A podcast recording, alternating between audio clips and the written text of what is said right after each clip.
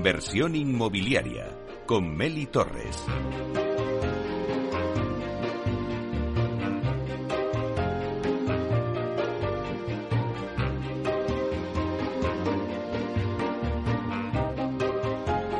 Hola, ¿qué tal? Muy buenos días y bienvenidos a Inversión Inmobiliaria. Bueno, pues hoy hablamos de la noticia de la semana, que es que el Tribunal Superior de Justicia de Madrid ha desestimado los nueve recursos interpuestos contra la modificación del Plan General de Madrid, ratificado de este modo del planeamiento de Madrid Nuevo Norte, tramitado por el Ayuntamiento de Madrid y aprobado definitivamente por el Gobierno de la Comunidad de Madrid. Bueno, es por tanto una gran noticia para el urbanismo de la Comunidad de Madrid y para hablarnos de ellos contamos hoy en Capital Radio con José Luis Moreno Casas, que es director de la Oficina de Madrid Nuevo Norte de la Comunidad de Madrid, y David García, presidente de la Asociación de Madrid Capital Mundial. Después vamos a entrevistar a Víctor Pérez Arias, que es consejero delegado de la promotora ASG Homes, que nos va a contar su hoja de ruta para este año 2023. Todo ello en directo de 12 a 1 en inversión inmobiliaria. También lo podéis escuchar en los podcasts en nuestra página web capitalradio.es y si estás en el metaverso, en el edificio de Central Land, también nos puedes escuchar. Porque ya estamos presentes en el metaverso, somos el primer programa inmobiliario que estamos en el mundo digital de la mano de Datacasas Protec. Así que ya comenzamos. Inversión inmobiliaria con Meli Torres.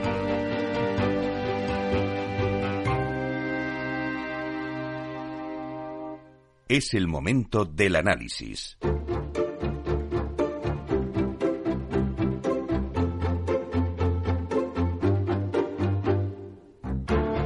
Pues hoy en nuestro análisis de mercado vamos a analizar el proyecto de Madrid Nuevo Norte. Y es que es un proyecto que transformará la ciudad de Madrid con un impacto económico superior a los 15.000 millones de euros, donde se desarrollarán en total 10.485 eh, viviendas, 1,5 millones de metros cuadrados de oficinas, 103.119 metros cuadrados de uso comercial y grandes zonas verdes. Pero además es un excelente laboratorio urbano de innovación, un escaparate de las mejores prácticas y de las políticas más avanzadas en relación con la consecución de los objetivos de desarrollo eh, sostenible. Por tanto, estamos ante un proyecto único y de referencia en Europa. Y la noticia de esta semana es que el Tribunal Superior de Justicia de Madrid ha desestimado los nueve recursos interpuestos contra la modificación del Plan General de Madrid ratificado de este modo el planeamiento de Madrid Nuevo Norte, tramitado por el Ayuntamiento de Madrid y aprobado definitivamente por el Gobierno de la Comunidad de Madrid. Es, por tanto, como os decía, una gran noticia para el urbanismo de la Comunidad de Madrid. Y para hablar de ello, como os decía, hoy contamos en directo en Capital Radio desde nuestros estudios con José Luis Moreno Casas, que es director de la Oficina de Madrid Nuevo Norte de la Comunidad de Madrid. Vamos a darle la bienvenida. Buenos días, José Luis. Buenos días, Mary. Muchas gracias por invitarnos. Bueno, pues un placer tenerte aquí en esta gran noticia y también nos acompaña David García, que es presidente de la Asociación de Madrid Capital Mundial. Buenos días, David. Buenos días, Meli, y buenos días a todos los oyentes de Capital Radio. Pues la verdad es que no podíamos empezar mejor. Esta gran noticia ha sido la noticia de la semana del sector inmobiliario. Ya la comentábamos ayer en nuestro programa, pero hoy vamos a analizar un poquito más en profundidad porque ayer teníamos a la consejera, a Paloma Martín, eh, la consejera de Vivienda, diciéndonos también lo que para ella eh, suponía para la comunidad ¿no? Eh, esta noticia. Pero contarme vosotros, ¿qué supone esta noticia? José Luis. Bueno, lo primero que, que Madrid no para. nosotros, justo cuando se decretó la pandemia, el 25 de marzo de 2020, aprobó el Consejo de Gobierno de la Comunidad de Madrid esa modificación puntual del Plan de General de Ordenación Urbana del Ayuntamiento de Madrid, que suponía el cambio de una regeneración urbana en Madrid Nuevo Norte. Y el 14 de febrero, Día de los Enamorados eh, de esta semana, eh, la justicia eh, ha desestimado los nueve recursos sin voto particular sobre algo que es muy importante, que es la transformación urbana de Madrid. ¿Qué cinco puntos, si me permites, yo destacaría de, estas eh, sentencias, que son más de 1.600 folios? Bueno, lo primero, eh, que la alteración urbanística que supone este plan ha seguido el procedimiento adecuado. Eso es muy importante porque lo que te están diciendo los jueces es se ha hecho de acuerdo con la ley y de acuerdo con la norma. Segundo, se mantienen los objetivos de regeneración urbana, de cosido urbano, para cerrar la cicatriz de las vías de tren, este es un proyecto, sobre todo, que pretende coser esos barrios que están separados por las vías de tren desde hace muchísimos años. Tercero, muy importante también, no conlleva un incremento significativo de la edificabilidad para actividades económicas, dedicando más del 20%, en concreto el 20,78%, a viviendas de protección. Y además construye una nueva estación intermodal. Es decir, esto supone un cambio de regeneración positivo para la ciudad. Y luego dos puntos eh, que, aunque los digo al final, para mí son muy importantes porque van a sentar de alguna forma eh, corriente a seguir, que son, primero, es necesaria, en este tipo de proyectos tan grandes, es necesaria la colaboración público-privada, porque es la única forma de hacer las cosas bien. Es decir, que el sector público y el sector privado colaboren, lejos de ser una desviación de poder, como pretendían los que nos pusieron los recursos, es bueno para que el proyecto tenga éxito. Y luego el último punto, el nuevo suelo que genera el cubrimiento del sistema ferroviario resulta inscribible. ¿Esto qué significa al final? Bueno, que a efectos de cómputo de zonas verdes y de infraestructuras, ese nuevo suelo que tú registras va a tener una gran utilidad. Esto, en el caso de, Madrid Nuevo Norte, son 160.000 metros cuadrados y permite que haya una sostenibilidad en lo que es el proyecto de Madrid Nuevo Norte. Ya para terminar, eh, de alguna forma, esta sentencia lo que hace es, eh, además de ser una buena noticia para Madrid y para España, es demostrar eh, que la izquierda radical y los falsos ecologistas, que no todo vale, es decir, ellos pusieron unos recursos basados en unas hipótesis absolutamente falsas y, con falta de respeto.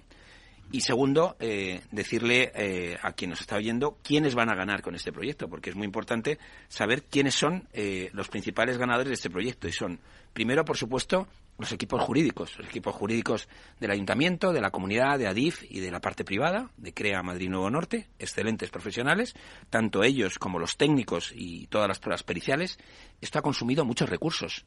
Eh, esto que han puesto eh, y que han intentado retrasar este proyecto ha costado mucho dinero a las empresas y a las administraciones. Entonces, eso también lo tienen que saber los ciudadanos. Y luego, sobre todo, ¿quiénes ganan? Pues ganan los inversores, que van a poder invertir 25.000 millones de euros en Madrid, creando 350.000 empleos. Ganan también los arquitectos, que van a poder construir más de 350 edificios en un ámbito nuevo, en una zona buena de, de, Madrid, entre ellos rascacielos, casi 20 rascacielos.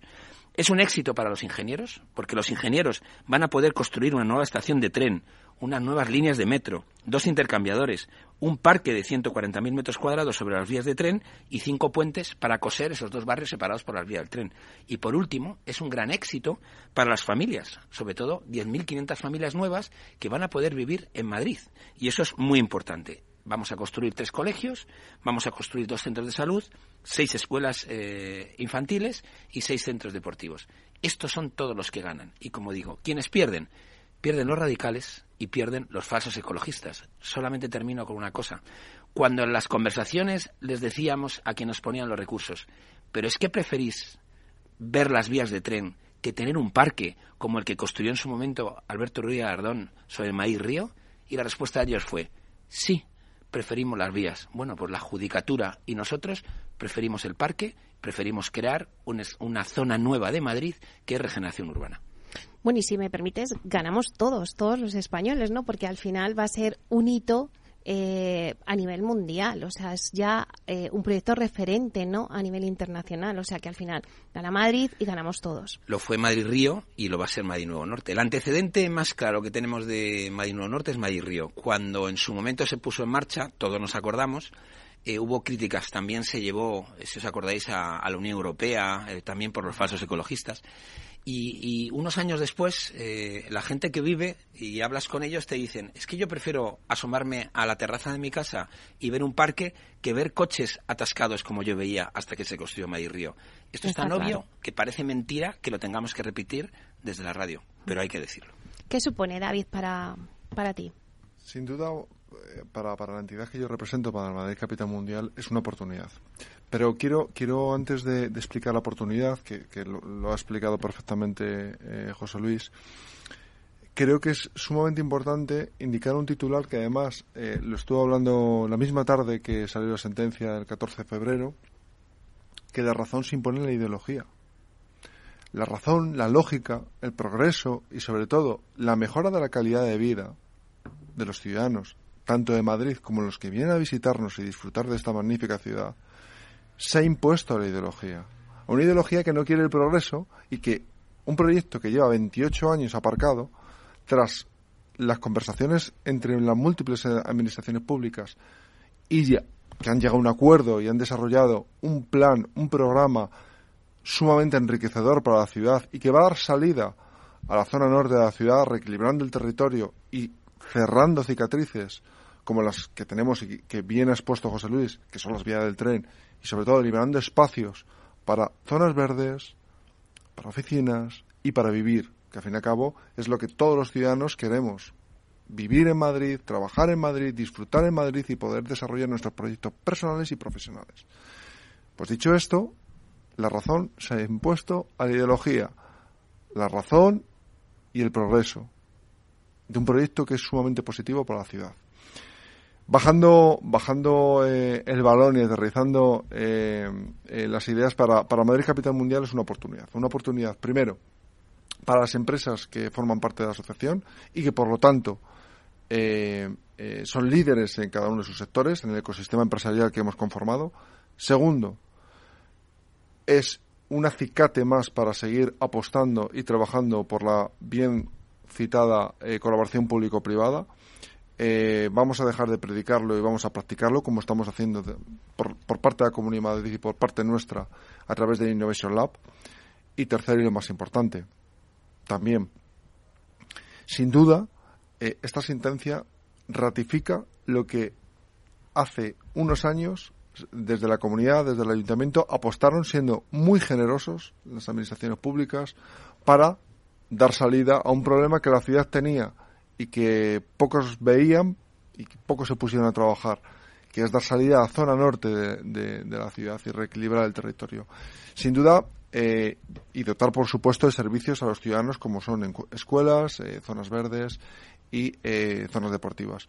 Sin duda, estamos ante el mayor proyecto de desarrollo urbano en los próximos 15 años que se van a dar en Europa. Tenemos una gran oportunidad para, para hacer de este proyecto, que ya es eh, el proyecto más innovador y más sostenible en tanto en cuanto a soluciones urbanas. Tenemos las empresas privadas dispuestas a desarrollarlo y a colaborar activamente con la administración pública y tenemos una administración pública en Madrid muy generosa con un paradigma eh, liberal del cual yo me significo y ratifico para hacer proclives a colaboración público-privada. Bueno, pues entonces está claro. Una vez avalada por la justicia la aprobación del planeamiento y con todos los instrumentos de gestión ya puestos en marcha, José Luis, ¿cuándo se prevé arrancar las obras de urbanización? A ver, ahora mismo se están terminando, están adjudicadas las obras, están adjudicados los proyectos de esas obras. Esos proyectos se van a presentar eh, seguramente en las diferentes áreas antes eh, de finalizar, eh, antes de que comiencen las vacaciones de verano y durante este año eh, es previsible que el Ayuntamiento de Madrid les dé el visto bueno, con lo cual las las primeras obras están previstas para principios del año 2024. ¿Y quiénes eh, han mostrado ya interés por Madrid Nuevo Norte a nivel internacional? Pues vosotros desde la oficina de, Madrid Nuevo Norte, que habéis ya puesto en marcha todo esto, ¿qué feeling tenéis? Bueno, nosotros estamos trabajando mucho con las embajadas que hay en, Madrid eh, y ahora mismo tenemos una actividad muy intensa con 10 embajadas. Estas son básicamente eh, por grupos Dinamarca, Finlandia y Suecia sobre todo en los aspectos que tienen que ver con los district heating, eh, la gestión de la energía, la gestión del agua, la descarbonización. También Chile, Irlanda, eh, muy basados en lo que es la construcción, la construcción descarbonizada. Alemania y Suiza, Indonesia y Singapur y Noruega, sobre todo en aspectos que tienen que ver con el gemelo digital. Básicamente estas son la parte institucional que nosotros desarrollamos y luego sí que estamos eh, recibiendo para lo que son las parcelas públicas que van a salir como derecho de superficie unas en el año 2025 y otras en el año 2027, pues propuestas pues de Europa, eh, de algún, algún país asiático y de Estados Unidos sobre todo. Mm, en general, eh, Madrid se ha convertido ya en un foco de, de atracción de, ese talento, de esa innovación, de esas soluciones eh, urbanísticas. Eh, antes de ayer eh, publicamos en un diario alemán un, resumen del proyecto, digamos, apoyados por la Cámara de Comercio alemana en España. Y ayer mismo, pues había en, New York Times, había un, un, artículo bastante importante hablando de qué hacer en Madrid eh, si tú venías a Madrid y describía un poco la situación de cambio en la que estamos. En general, eh, el, éxito que prevemos de este proyecto a nivel internacional es muy alto, porque como dijo un, un ministro del gobierno de Finlandia, es la primera Smart City europea pospandemia y también, como dijo el primer ministro irlandés con el que tuve el placer de reunirme para hablar de Madrid Norte, es una oportunidad para construir las ciudades de una forma distinta a como lo hemos hecho hasta la fecha, ¿no? Ciudades abiertas 24 horas. David, habéis creado un grupo de trabajo cuyo objetivo es que Madrid Nuevo Norte sea un laboratorio de innovación sostenible para soluciones de la ciudad. Cuéntanos eh, lo que habéis avanzado ya hasta la fecha. Sí, nosotros, eh, y además es muy importante hacer una, una labor de divulgación del esfuerzo que, desde la Comunidad Madrid, desde la Fundación Metrópoli, desde Madrid Capital Mundial hemos hecho para crear este laboratorio. Eh, estamos ante un laboratorio único en Europa. Es decir, no hay ninguna capital europea que haya eh, desarrollado un laboratorio de estas dimensiones y con estas características. Y paso a explicaros. Eh, julio del año pasado, de 2022, la Comunidad de Madrid, la Fundación Metrópoli Madrid Capital Mundial, firmamos un protocolo de actuación para precisamente sentar las bases de colaboración para crear este laboratorio en Madrid Norte y en los desarrollos eh, urbanos que se den en la región de Madrid. Dicho esto, eh, en noviembre del año pasado presentamos eh, de forma oficial con la consejera de Medio Ambiente, Vivienda y Agricultura, Paloma Martín, el laboratorio. Estuvo, estuvieron distintos representantes institucionales y, por supuesto, una gran representación del mundo empresarial, asociado a Madrid Capital Mundial y no asociado a Madrid Capital Mundial. Y en la actualidad estamos desarrollando las siguientes eh, acciones. Por un lado, estamos manteniendo eh, reuniones con todo el ecosistema empresarial madrileño, nacional e internacional que está interesado en el proyecto. Esto es sumamente importante. Segundo, estamos realizando eh, reuniones con distintas embajadas. Eh, José Luis las ha comentado. Hemos tenido, de hecho, hace dos días en Transfiere una reunión con distintos empresarios finlandeses y suecos y, por supuesto, con la embajadora de Finlandia, con el embajador de, Suecia y con la secretaria de Estado de, Finlandia. Vamos a tener próximamente una visita institucional a Finlandia donde vamos a hacer un roadshow de buenas prácticas que han desarrollado tanto el gobierno, administración pública, como por supuesto eh, empresas eh, finlandesas. Y estamos recibiendo, estamos empezando a recibir proyectos para que sean evaluados y puedan ser eh, si son asimilados, si son admitidos y puedan ser desarrollados como pilotos en Madrid Norte. Es sumamente importante el desarrollo de, este tipo de acciones para volvemos a lo mismo para hacer de este desarrollo urbano el más innovador, el más sostenible y sobre todo el que mejore la calidad de vida de todos los habitantes de, Madrid. Sí, déjeme hablar de algunos de los pilotos, porque claro, cuando hablas de atracción de innovación y talento, eso hay que aterrizarlo, porque son palabras que, se usan muchas veces eh, sin, concretar, ¿no? Nosotros queremos tener en torno a una veintena de, pilotos dentro de lo que sería el ámbito de Madrid Nuevo Norte. Eh, por ejemplo, en el ámbito de lo que es la gestión del agua, eh, estamos trabajando con el, Centro de Innovación del Canal de Sal Segunda en modelos de drenaje para reciclar el agua de la lluvia para luego riego. En temas de energía ya estamos trabajando eh, con distintas opciones para convertir, digamos, en un district heating lo que sería la forma de acceder a esa calefacción eh, dentro de lo que es Madrid Nuevo Norte. Estamos viendo la posibilidad que nos puede dar la geotermia dentro de Madrid, que es una, una fuente muy eh, ecológica y muy sostenible de producir este calor. En el aspecto de la naturalización, que es muy importante, además de los ecopuentes que están muy bien diseñados y que van a permitir que haya cierto ecosistema dentro de lo que es eh, Madrid Nuevo Norte, estamos trabajando con el IMIDRA, que es un organismo de la Comunidad de Madrid, para poder clonar especies autóctonas centenarias muy resistentes eh, para poblar este ámbito y una grama que consuma la mitad del agua. Esos son dos proyectos concretos. Y luego en los aspectos que tienen que ver con eh, movilidad, Internet de las Cosas, metaverso o la propia planta de economía circular, bueno, pues estamos también nosotros viendo qué capacidad tenemos para modificar las normas en ese sandbox regulatorio que vamos a desarrollar conjuntamente con el Ayuntamiento de Madrid para que en este ámbito, que va a ser un ámbito singular, las cosas pueden hacerse de forma diferente, de forma mejor. Esto no significa que cuesten más hacer las cosas, sino que se hagan con más cariño y se hagan pensando en el futuro, que cuando uno entre en Madrid Norte, entre en una ciudad distinta, en una ciudad mejor, más sostenible. Un minuto queda. Eh, David, yo quiero que digas a los oyentes cómo se puede colaborar en el proyecto. Muy importante. Te agradezco la pregunta. Eh, fácil, eh, a modo de titular. hay que ponerse en contacto con, con la asociación para colaborar en InnoLab. El primer filtro del Innovation Lab es sin duda la asociación. Eh, las empresas que estén interesadas, con independencia del ecosistema empresarial en el cual participe, en el sector empresarial en el cual participe, deben contactar con nosotros a través de nuestra página web, a través de formulario de contacto, de contacto y nosotros a través de un proceso de evaluación eh, se adhieren a la asociación y nos presenten sus proyectos de innovación en los cuales estará participando la Comunidad de Madrid y la Fundación Metrópoli y eh, valoraremos esos proyectos de innovación para que puedan participar en este Innovation Lab que hemos creado con tanto cariño y que nos va a dar unos resultados maravillosos para, para el desarrollo urbano que tenemos en marcha. Bueno, pues seguro que tenéis que venir más veces porque esto ya está en marcha y tendréis que contarnos muchísimas más cosas, pero hasta aquí llega el día de hoy. Muchísimas gracias, José Luis Moreno Casas, director de la Oficina de Madrid Nuevo Norte de la Comunidad de Madrid. Muchas gracias, José Luis. Gracias, Meli. Y también a David García, presidente de la Asociación de Madrid Capital Mundial. Enhorabuena y a seguir trabajando. Gracias, Meli. Muchísimas gracias. Hasta pronto.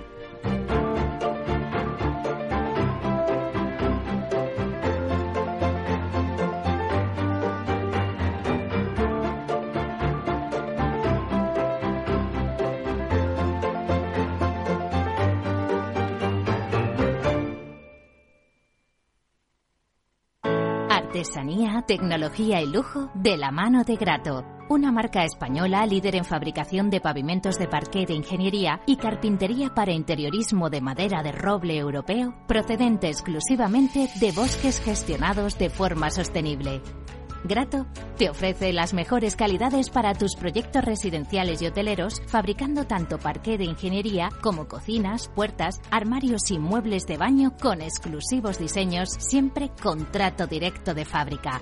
Grato da vida a espacios en todos los rincones del mundo con productos sostenibles, duraderos, de alta calidad y personalizables.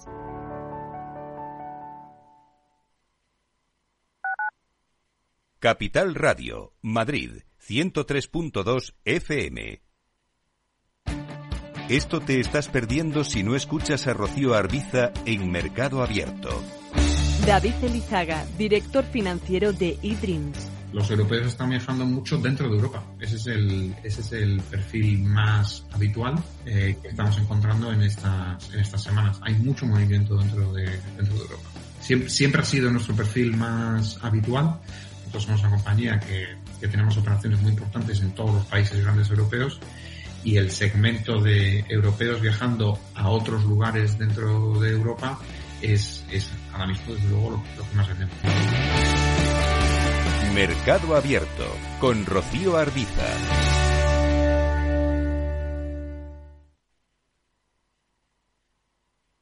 Capital Radio, la genuina radio económica.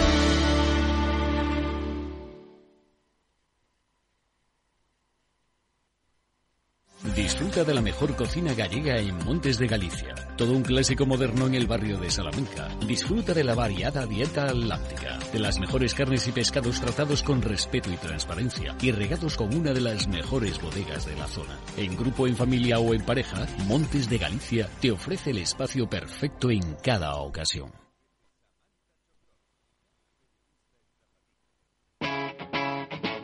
Capital Radio.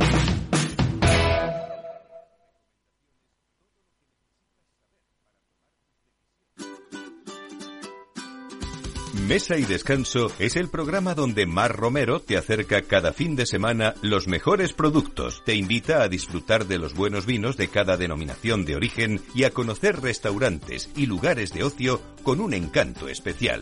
Mesa y Descanso, los domingos a las 13 horas, aquí en Capital Radio.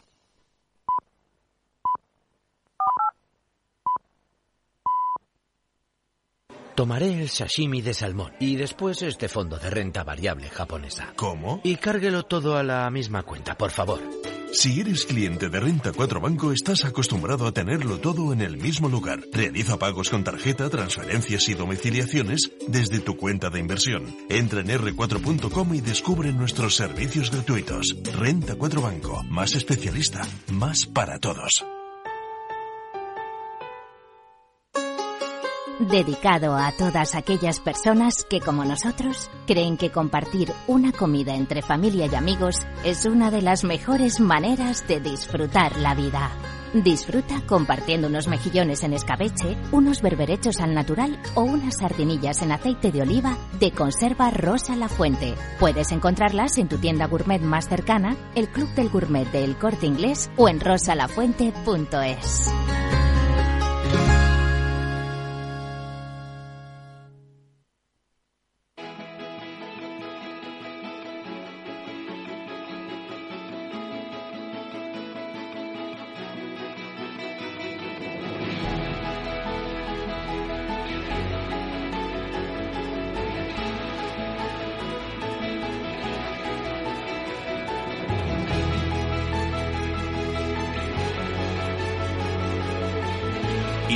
Inmobiliaria con Meli Torres.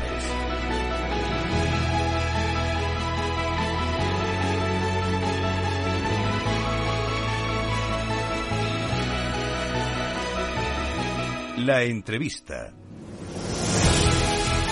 Bueno, pues ahora vamos con la entrevista de la semana y es que se la dedicamos a SG Homes y es que es un referente en el mercado residencial español. Se trata de uno de los operadores más importantes del sector inmobiliario que desarrolla proyectos para venta de primera vivienda y también de segunda vivienda.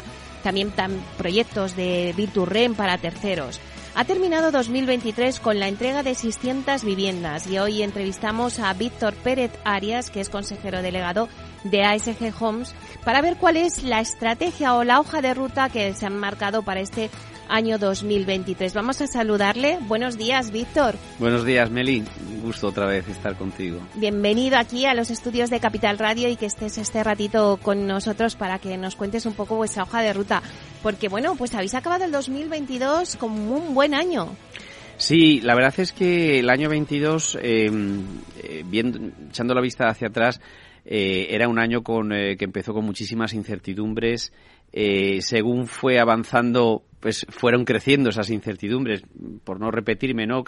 Eh, problemas en la cadena de suministros, eh, tensiones geopolíticas, costes de construcción, eh, aumento de los costes de financiación. La verdad es que era como la tormenta perfecta.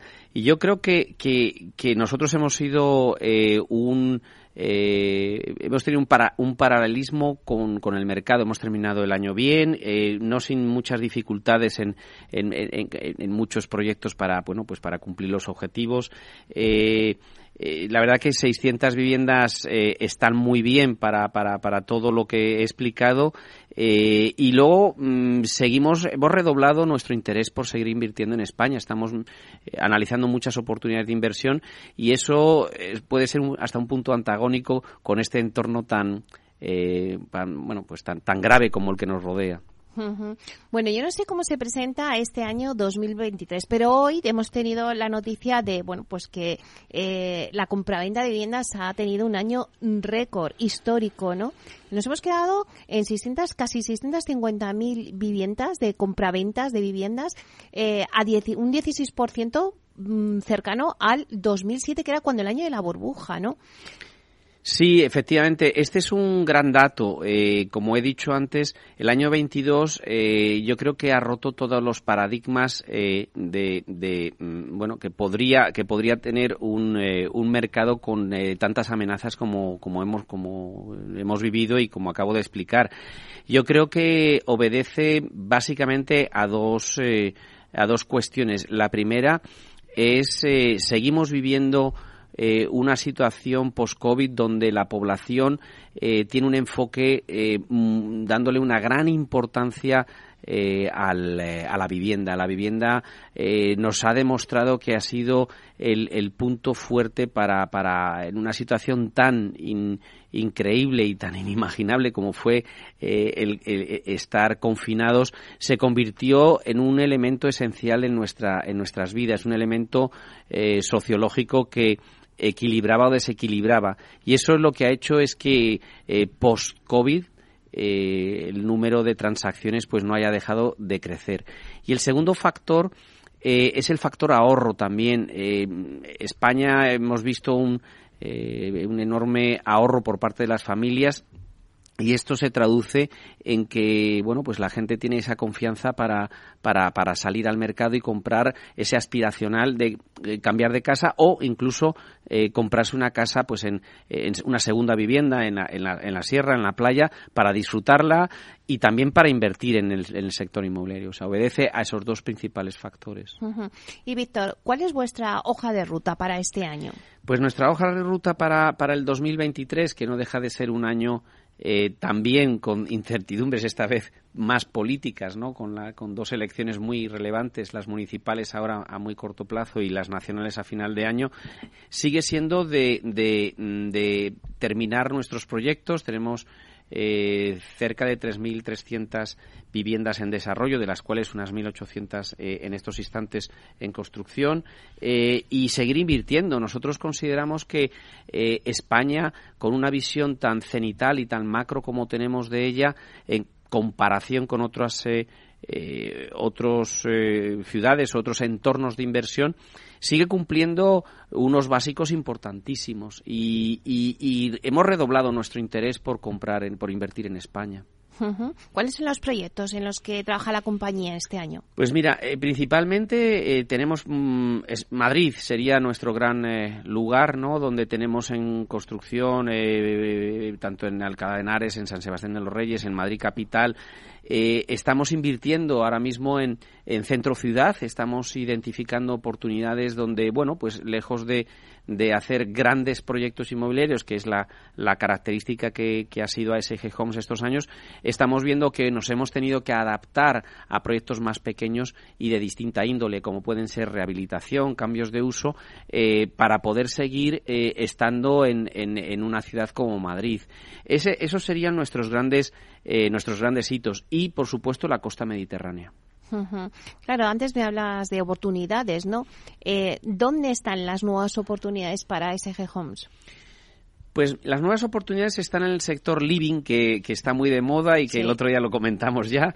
Eh, yo creo que, que, tenemos un enfoque muy claro y es al centro ciudad, eh, donde como he dicho, adaptaremos nuestras capacidades y nuestros tamaños de inversión para, para poder eh, estar ahí. Y dos, el sector living, el sector principalmente senior plata living, ¿no?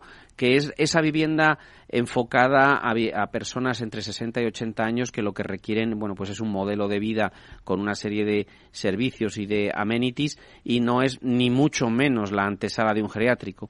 Eh, enfocados también a la costa mediterránea, donde eh, eh, detectamos que gran parte del impulso de las 650.000 viviendas que se han transaccionado hay una enorme intervención de compradores internacionales.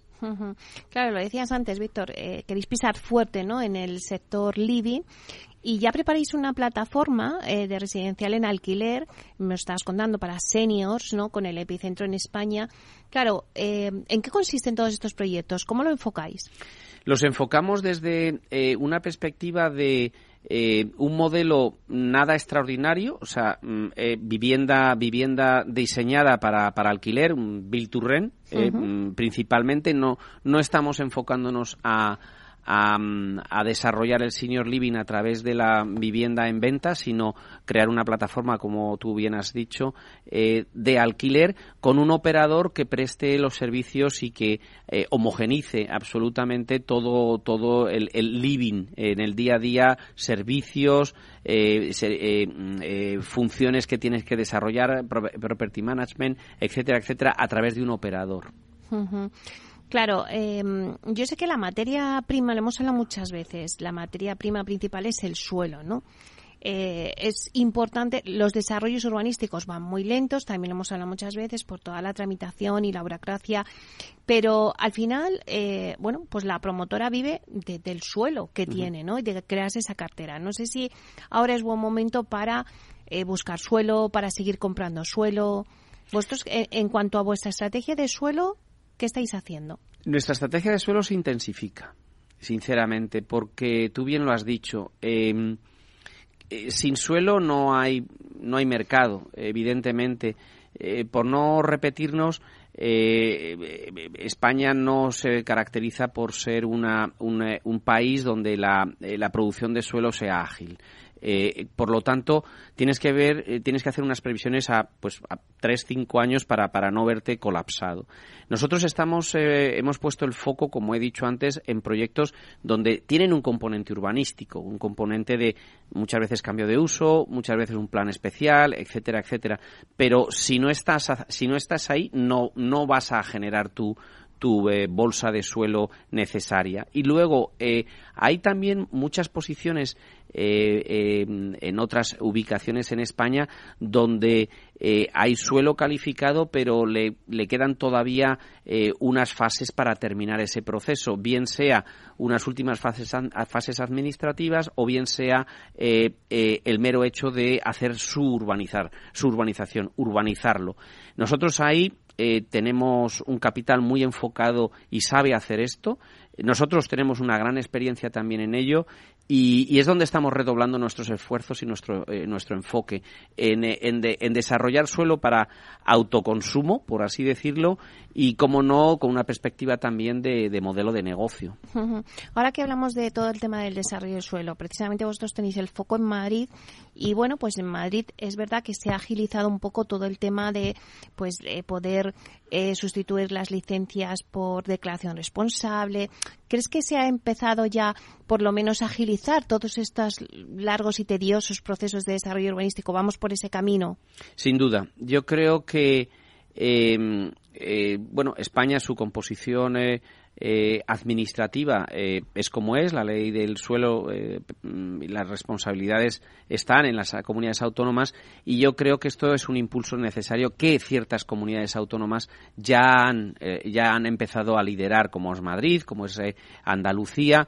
y otras y otras comunidades es, evidente que lo que no puede eh, eh, convertirse es en un, eh, es en un absoluto bloqueo económico para una parte del PIB español. O sea, mm, nos guste o no nos guste, el mercado inmobiliario en todo su conjunto, construcción, el agregado de construcción, el agregado de, de todo, la cadena de valor del, del sector inmobiliario, llegamos a tocar los 20% de PIB. Es, es enorme. Entonces, yo creo que esa sensibilidad tiene que, eh, tiene que estar en la administración. Ya está en varias administraciones.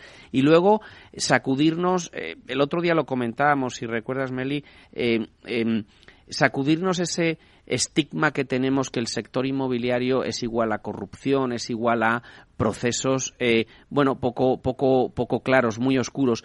Creo que esos son épocas del pasado. Los capitales que estamos ahora mismo en España, los primeros que no permitimos o que estaríamos fuera del mercado eh, si esto se diera. Entonces yo creo que ese temor que tienen las administraciones públicas, el, el dijéramos el perfil político en España de hablar de la recalificación de suelo creo que debe ser superado eh, de una forma profesional. Y eso lo estamos viendo ya en, ciertas partes de la Administración y políticos españoles.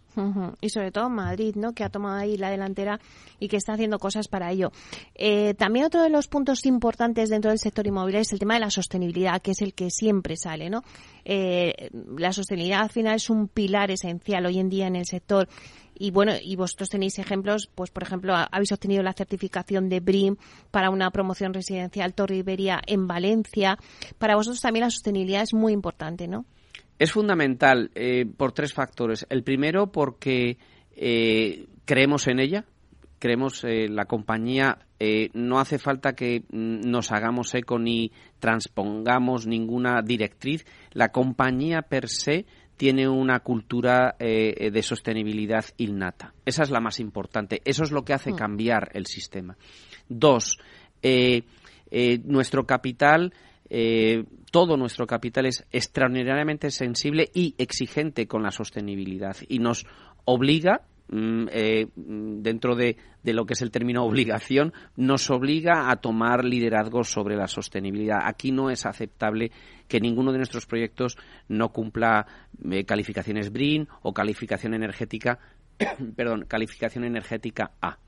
Y en tercer lugar, eh, existe nuestro entorno eh, administrativo y, y, de financiación. O sea, la financiación ahora mismo eh, mm, da unos puntos de ventaja y, hace mucho más atractivo, mejor acceso a la financiación con proyectos que están, que cumplen con sostenibilidad. Antes hablamos de bueno que tenéis el foco puesto en Madrid, pero también tenéis proyectos en, en Costa, ¿no? ¿La vivienda en Costa crees que ya se está recuperando ya después de la pandemia? Ha, ha llegado a su punto también álgido. ¿Y qué proyectos tenéis en Costa? Bien, eh, creo que la, la, vivienda en costa es el gran ganador post-COVID, en mi opinión. El gran ganador en el sentido de que eh, hay una demanda. Eh, una demanda muy muy clara tanto por, por, por los ciudadanos españoles como una demanda internacional cada vez más creciente. 85 millones de visitantes en España en el año 22 dan muchísima oportunidad a España para, poder ofrecer una eh, bueno pues un, bien muy deseado que es tener una segunda vivienda incluso una primera vivienda para esa demanda. Por lo tanto sí creo que el, la costa es el gran ganador en el, en, el post-COVID, sinceramente, con independencia de, del, crecimiento natural que están teniendo eh, la demanda en, dentro de las ciudades, pues por, por, por necesidades eh, de, los propios ciudadanos, pero, pero la, la demanda, perdón, la, la vivienda en costa para mí es el gran ganador. Nosotros nos enfocamos a, a, la, a la, costa también con eh, bueno pues eh, con ese objetivo, con el objetivo de atender una demanda cada vez más más más elevada tanto del nacional por, eh, por, usarla, por invertir en ella, por nuevos modelos de, de forma de vida, no nos engañemos, no han cambiado y mucha gente se ha planteado irse a vivir a, a zonas de, de, costa. Y luego eh, con el teletrabajo, además. Con el teletrabajo, efectivamente. La movilidad, o sea, la mm. movilidad lo que nos está llevando es a dinamizar los mercados de costa. Y nosotros eso lo sabemos, eh, igual que nosotros, muchos de nuestra, de los eh, operadores dentro del, del, del, segmento inmobiliario. Con lo cual, ahí estamos. O sea, sabemos que hay demanda, sabemos que hay demanda insatisfecha y, estamos focalizados ahí. La demanda internacional, pues quizá tiene unas exigencias de producto terminado distintas a las españolas. Bueno, pues es entenderles y ahí estamos. Nos ha ido francamente bien en todos nuestros proyectos en costa. Bueno, te voy a poner un aprieto, Víctor, porque yo sé que cuando os preguntamos, oye, em, a ver, de todos los proyectos que tenéis, ah, pero si es que esto es como los hijos, ¿cómo te voy a decir uno de todos los que tengo? Me gustan todos. pero si tuvieras que, no sé, elegir alguno de los proyectos más significativos que, estáis haciendo o por sus características o de los que sentís más orgullosos? Pues mira, te diría, eh, no es ningún aprieto, ¿eh? yo quiero a todos mis niños por igual, pero hay alguno del cual te puedes sentir un poco más orgulloso, ¿no? Yo te diría que dos, eh, y por dos motivos. El primero es Sevilla, nuestros proyectos, nuestro proyecto Argos, que se llama comercialmente Argos, para nosotros eh, significó, primero, fuimos los primeros, eh, el primer capital inversor extranjero que volvía a Sevilla después de, de años, estos años de crisis, ¿no? Y, fuimos capaces de hacer, de desarrollar un modelo de vivienda que prácticamente no existía en, en Sevilla.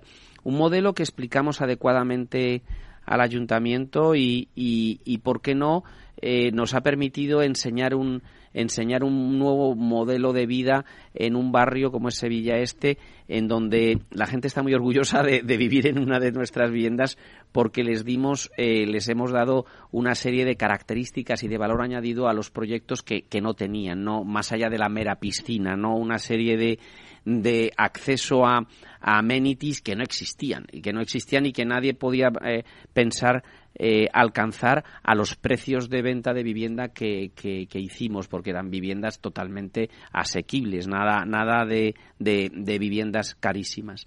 Ese para mí es el, uno de ellos, mucho orgullo por, por un, cambio de modelo de vida. Y dos, eh, para mí también ha sido eh, Estepona. Hemos hecho un edificio eh, icónico, así se nos ha dicho. Eh, es un edificio que está ubicado a 150 metros del, mar, enfocado a, una primera vivienda, primera, segunda vivienda, donde el ayuntamiento nos pidió que fuéramos sensibles a lo que íbamos a hacer porque el futuro ayuntamiento iba a estar ahí. Entonces, claro, eh, nos pedían algo algo que fuera distinto, algo que fuera, bueno, pues que, que, no desentonara, ¿no? no hacer más de lo mismo de, lo que estaba a nuestro alrededor.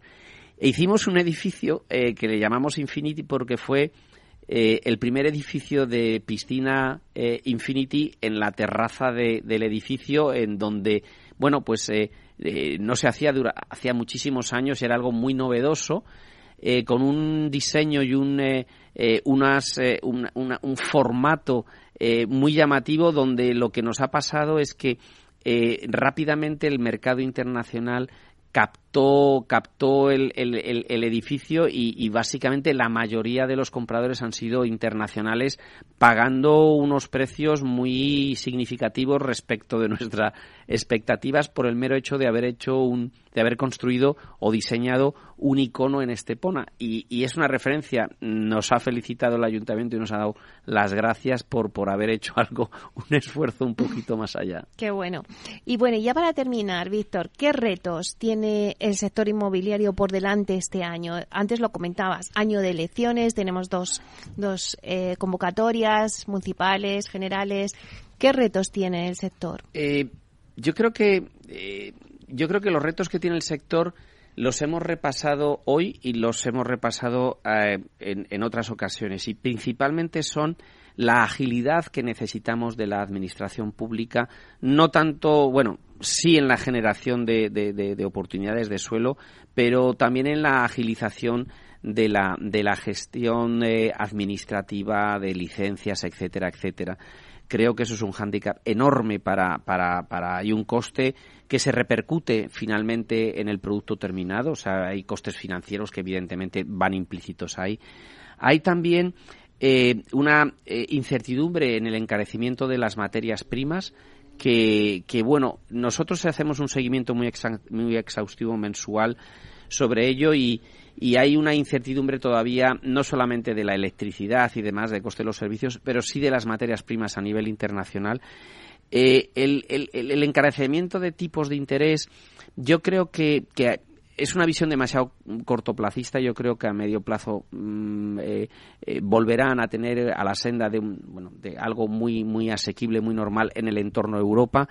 Y, y luego, para mí, lo más, lo más complicado es la adaptación, la agilidad de la administración y los principalmente los políticos no que hacen esos cambios que son los que tienen que hacer los cambios en la en la en la adaptación regulatoria a los nuevos modelos de living hmm. están entrando ya están aquí eh, y estamos dos, tres, cuatro, cinco pasos por detrás de, la, de, la, de, de las normas regulatorias para hacer eh, muy amigable y muy eh, aterrizable en ciertos modelos que España sería, sería bueno, pues un país donde recibiría muchas, mucha inversión, mucho capital, si tuviéramos esa agilidad. Sí, esa flexibilidad, ¿no?, en la norma. Sí. Y también eh, todo el intervencionismo, que vosotros que os, dedicáis también al Bill eh, también ahí se está sufriendo mucho, ¿no?, el intervencionismo al alquiler, a los precios. Sí, yo creo que una vez más eh, vuelvo a reiterar y volvemos a reiterar lo que desde una forma, eh, desde una plataforma que no existe, pero desde una plataforma eh, eh, que es la plataforma de los inversores de las eh, de los promotores en España y de los eh, que, que, que, venimos reclamando creemos que la el exceso de intervención en el mercado lo único que provoca es lo que estamos viendo un encarecimiento mm. completamente artificial de los de los precios y el de los precios de alquiler y de la falta de la escasez o sea se ha retirado producto del mercado porque el inversionista que en este caso no es profesional sino que es, es bueno pues son es un ahorrador, es una persona física, retira, retira del mercado el producto y eso lo único que hace es encarecerlo. Creemos, no digo solamente creo, creemos desde eh, el sector que todas estas medidas de intervención eh, son muy negativas y simplemente es mirar fuera. Hay países que han eh, ido por esa senda y los resultados los tenemos a nuestro alcance. Debemos aprender eso. Bueno, pues la verdad es que, Víctor, hemos dado un repaso al sector, hemos dado también la, hoja de ruta ¿no? que vais a seguir en ASG Homes con también esos proyectos ¿no? que, bueno, pues decíamos que no se pueden elegir como los hijos, todos son iguales, pero bueno, pues siempre hay algunos característicos como los que nos has contado que marcan ¿no? vuestros hitos en la compañía. Así que, bueno, esperemos que nos vayas siguiendo contando cómo evoluciona ASG Homes a lo largo del 2023, pero muchísimas gracias por estar aquí y contarnos vuestra hoja de ruta. Muchísimas gracias a ti, Meli, al programa y como siempre, encantado de participar. Muchas gracias. Pues te esperamos. Víctor Pérez Arias, consejero delegado de ASG Homes. Hasta pronto. Adiós.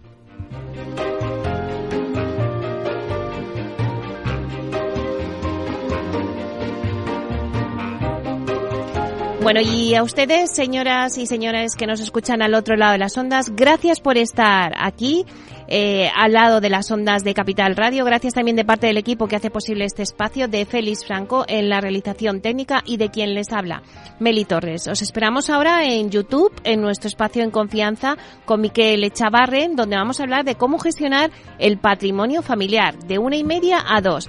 Que paséis un buen fin de semana y ser felices.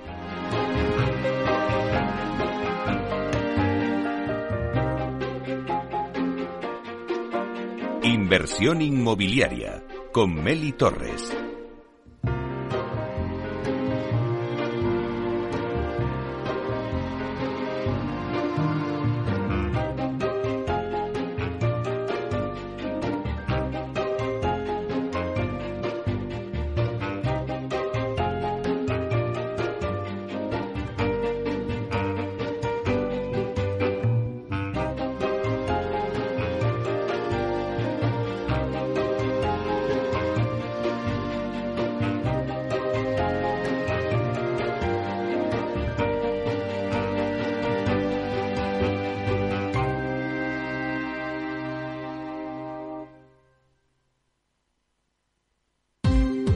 Ya no estamos en la era de la información, estamos en la era de la gestión de los datos y de la inteligencia artificial. El tratamiento inteligente de estos datos proporciona un valor enorme a las empresas en sus procesos de negocio. En Piper Lab ayudamos a nuestros clientes a tomar decisiones de negocio basadas en datos. Escúchanos todos los lunes en el espacio de Big Data de Capital, la Bolsa y la Vida.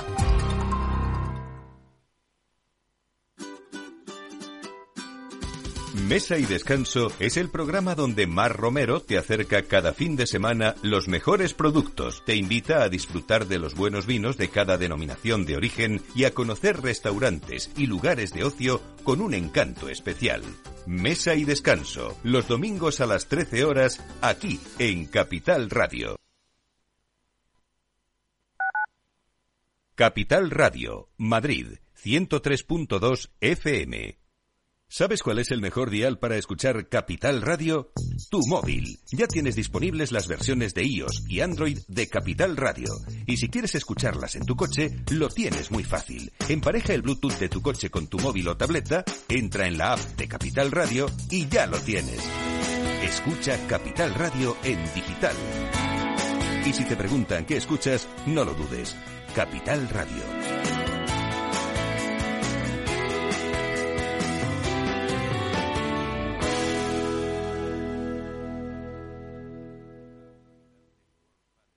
Gráficas Naciones. Más de 50 años de experiencia en el sector de las artes gráficas. Apostamos por la última tecnología tanto en impresión offset como en digital y gran formato. Realizamos todo tipo de impresión. Tarjetas de visita, folletos, libros, vinilos, decoración y montaje de stands. Más información en el 91 629 2145 o en gráficasnaciones.es. Disfruta de la mejor cocina gallega en Montes de Galicia. Todo un clásico moderno en el barrio de Salamanca. Disfruta de la variada dieta atlántica, de las mejores carnes y pescados tratados con respeto y transparencia y regados con una de las mejores bodegas de la zona. En grupo, en familia o en pareja, Montes de Galicia te ofrece el espacio perfecto en cada ocasión. Humanos en la Oficina, el programa más divertido y de mayor influencia en el mundo de las organizaciones, con el presentador de mayor audiencia en el mundo del capital humano y speaker internacional Miguel Ángel Pérez Laguna. Todos los viernes a la una de la tarde en Capital Radio. Capital Radio, la genuina radio económica.